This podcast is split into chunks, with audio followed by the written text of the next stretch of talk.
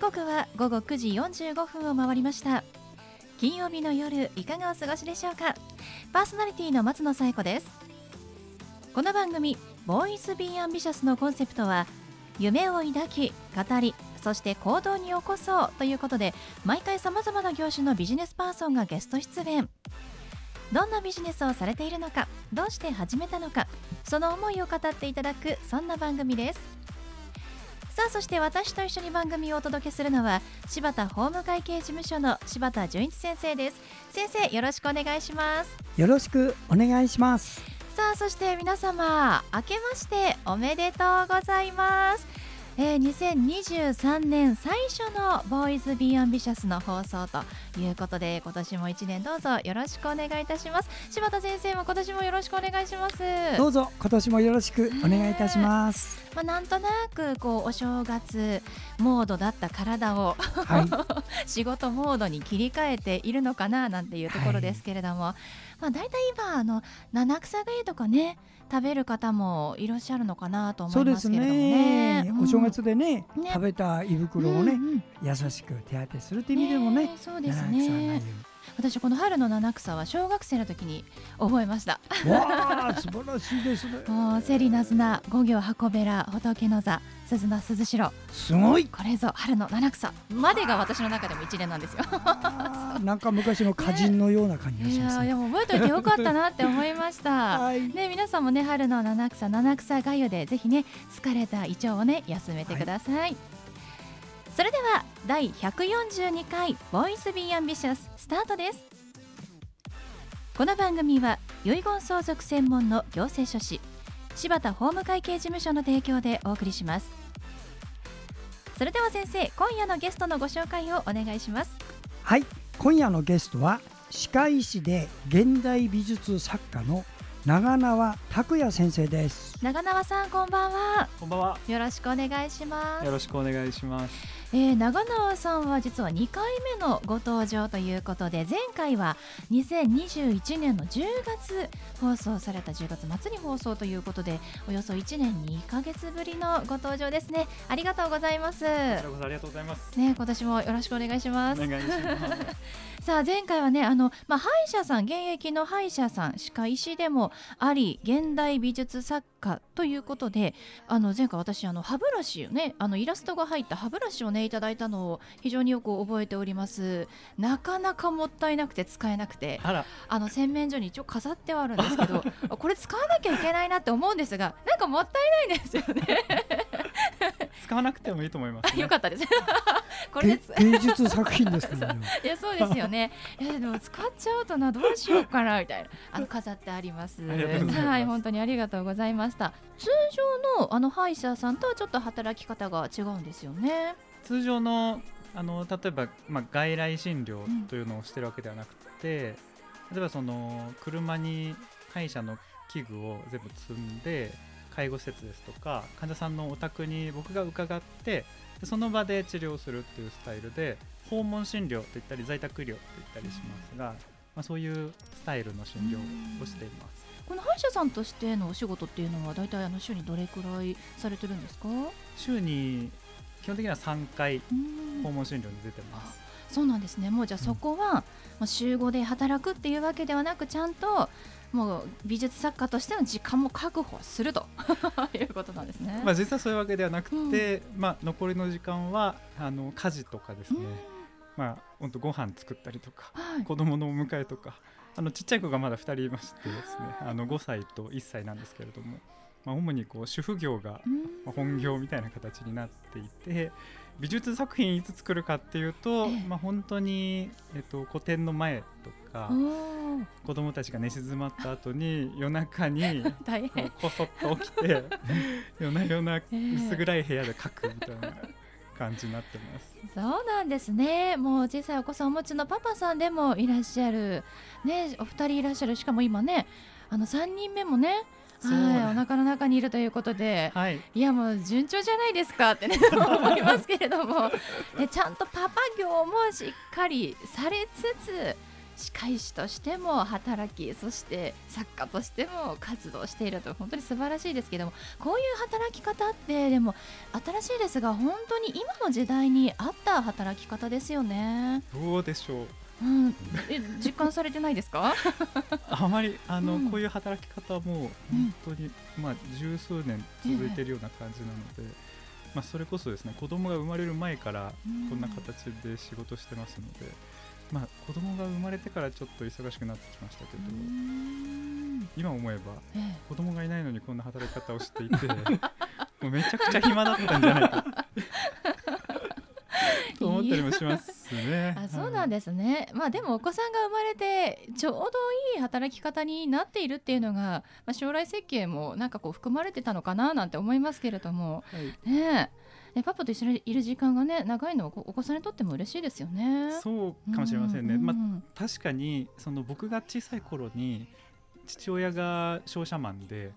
朝起きたらもう父は出社していなくてで帰っても夜遅くて僕が寝た頃に帰ってくるみたいな形だったんですよね、ほとんど父親と遊ぶ機会とか、まあ、合わなかったかなと思うんですね、まあ、その反動がなんか今 来てしまってるのかもしれない。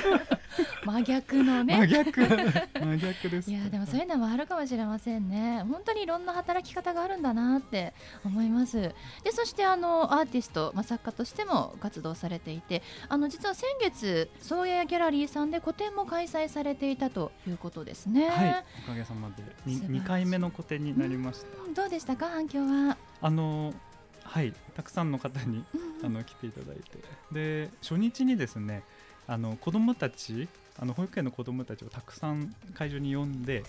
でみんなで作品を見たりとかあと写生大会したりとかしてですごくこうもう子供たちで溢れかえるような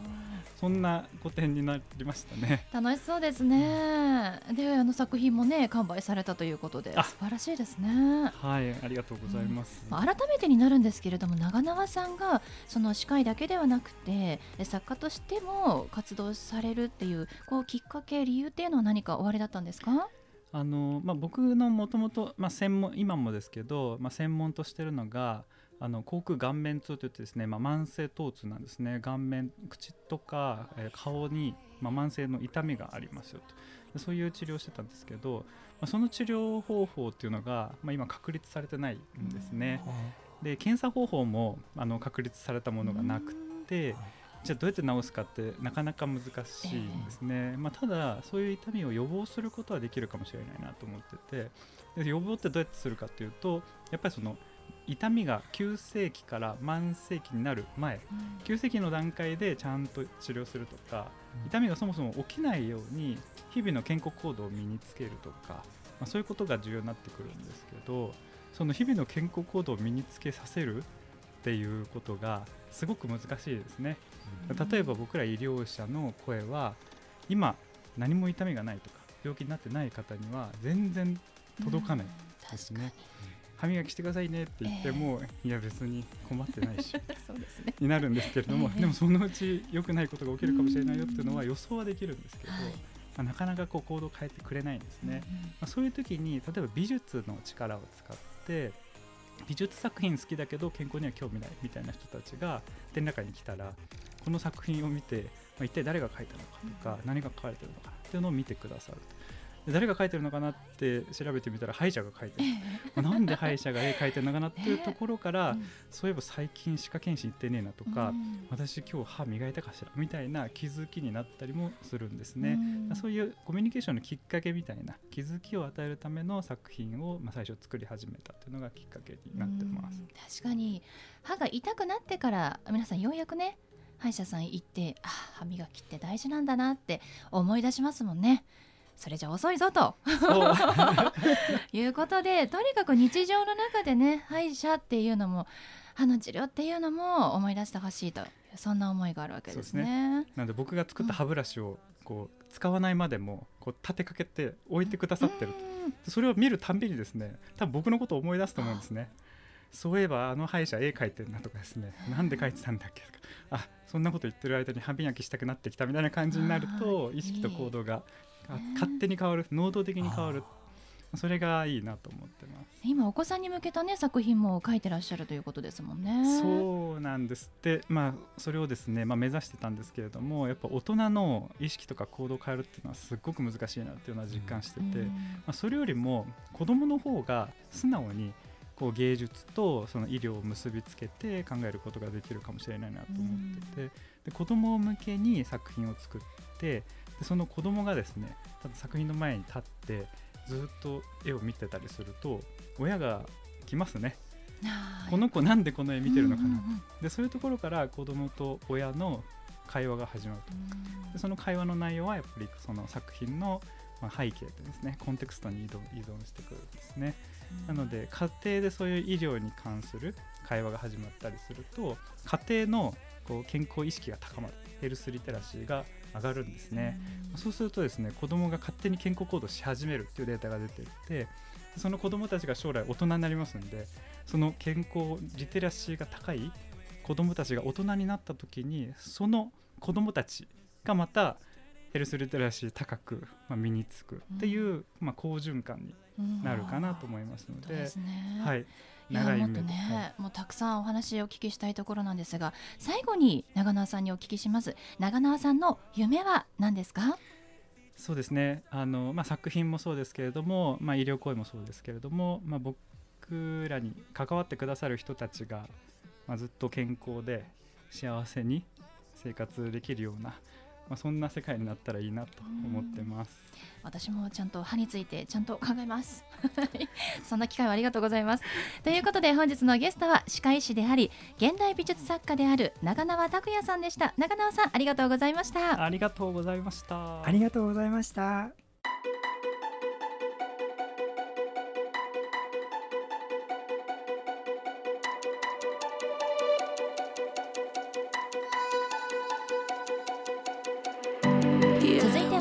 先生からのワンポイントアドバイスです。では先生今日はどんなお話をしてくださるんでしょうか？はいこんばんは。遺言相続専門の行政書士の柴田純一です。今年で32年か33年になるんですが私の方から今夜もですねあの当たり前って言えば当たり前なんだけどあまりにも当たり前だから気が付いてなかったというところ一つだけ遺言のお話をします。それはこういうことですよ。遺言書を作るとねどういうふうに処理されるのかということなの。これは例えばご主人さんが亡くなって妻とお子様2人残された。つまり法定相続人が3名いらっしゃる。そうするとご主人さんの遺言書を開けてみたら残念ながら妻と子供にやらずに愛人の A 子さんに全てやると書いた遺言書が出てきたらどうなるかです。一度愛人の A 子さんに全部いきます。いいですか？行ったら今度は妻子供が自分の分がありますよ。この取り戻しが遺留分って言うんですね。これを取り戻す。最近はねこれに対してやり方2つ。遺留分減災請求というのと遺留分侵害権請求となります。2つね。よくそういう時あの弁護士さんに聞いてくださいね。2種類法律が変わりましてできますのでどうかあのその辺もお勉強してよく見てください。それからこういう遺言状は作ることはお父さんにはお勧めしません。はい。柴田先生の相談は電話東京0367801408 6780-1408までお願いします。以上柴田先生のワンポイントアドバイスでした。先生ありがとうございました。ありがとうございました。